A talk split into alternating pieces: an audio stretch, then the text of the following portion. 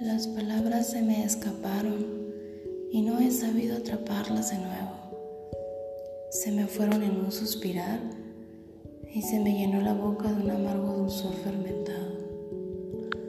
No siempre se sabe por qué se vive y se lucha, pero aquello que existe y persiste no tiene otro fin más que una gran verdad, que llena de esperanza las ansias del día a día, que llena de emoción el presente constante.